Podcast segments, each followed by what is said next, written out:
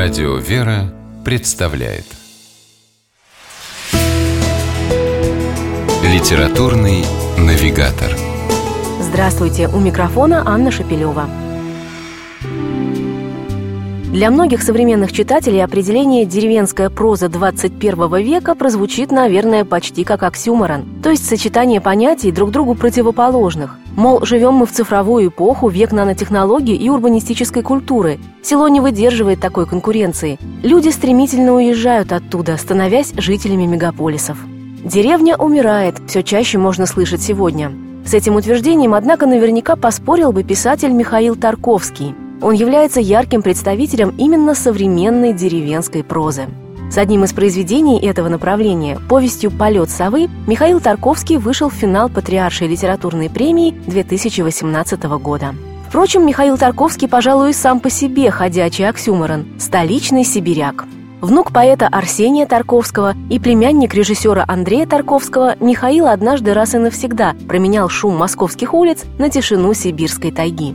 И все же в книге «Полет совы», как и во всей остальной своей прозе, писатель воспевает не пресловутый уход от цивилизации, а пытается проникнуть в глубину человеческой души и отыскать в ней те нити, которые связывают нас с самым родным – землей, языком, верой. И делает он это до пронзительности тонко и с психологической, и, конечно, с художественной точки зрения.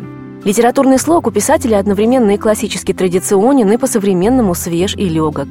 Это тот редкий случай, когда уже от текста самого по себе получаешь эстетическое удовольствие. Главный герой повести – Сергей Иванович Скурихин, молодой школьный учитель литературы в маленьком таежном поселке на берегу Енисея.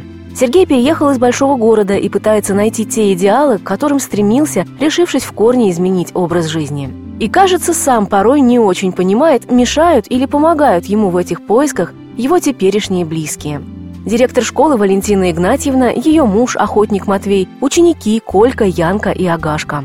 Ювелирно соединяя в тексте сельский сибирский диалект, профессиональный лексикон охотников, размышления филолога-интеллигента о русской литературе и весьма часто слова молитвы, Михаил Тарковский создает неповторимую палитру словесных красок, с помощью которой рисует и заснеженный Енисей, и охотничью избушку с крошечной печуркой, и застрявшую на реке баржу с продуктами для сельского магазина, и завораживающий полет совы, который в финале повести наблюдает главный герой, как символ того, что жизнь продолжается и для него самого, и для деревни 21 века.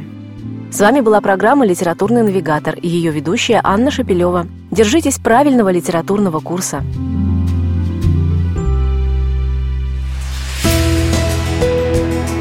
Литературный навигатор.